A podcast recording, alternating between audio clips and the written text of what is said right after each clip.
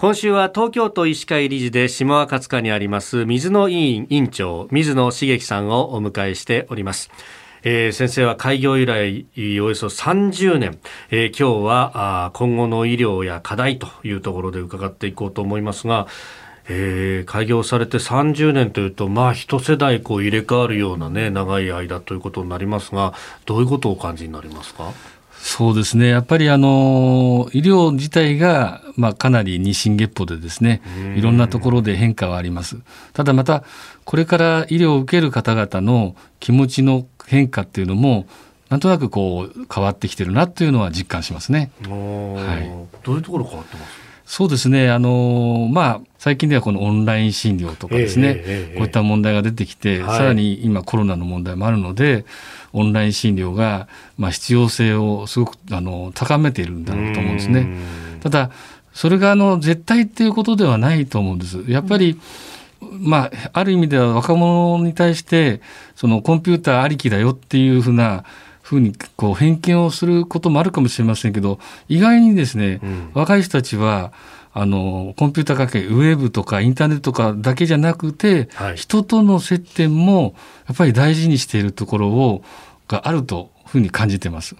ですからあのやはり両方並行してですね、はい、良いところを使いながらやっぱりあの世の中を動かしていくっていうことの中で、まあ、医療もその体制はちゃんとしっかり取っておかないといけないんではないかなと思います。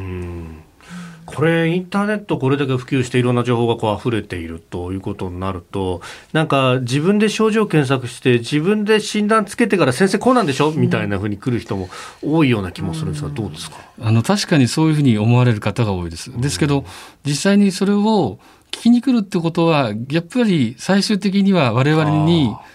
あの正解を求めているというところだと思うんですね、うん。はい、ですからそこをしっかりとお話をさせていただいて、えー、あの説明して治療していくって形になるかと思うんですね。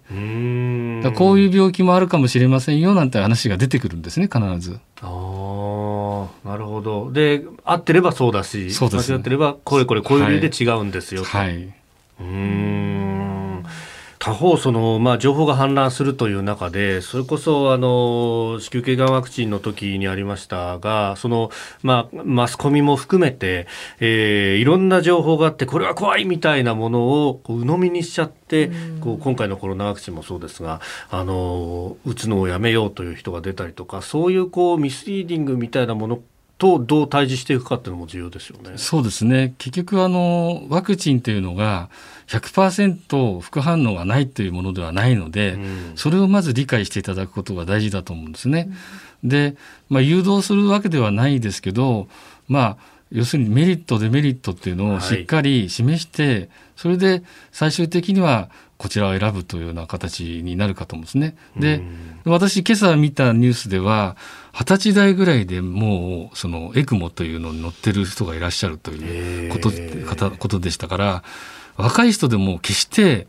あの重症化しないとは言えないんですね、うん、ある程度の率で重症化をしていくのであのその辺のことをよく理解してですね若者の方たちにはしっかりと世の中をこう渡るにあたってですね注意していただくということが大事だと思うんですね。そうじゃないとなかなかあのワクチンすべて打っていくためには若者に行き渡るのにもうちょっと時間がかかりますので、あの今できることはやっぱりできるだけ感染をさせない、そういった体制が重要ではないかと思うんですね。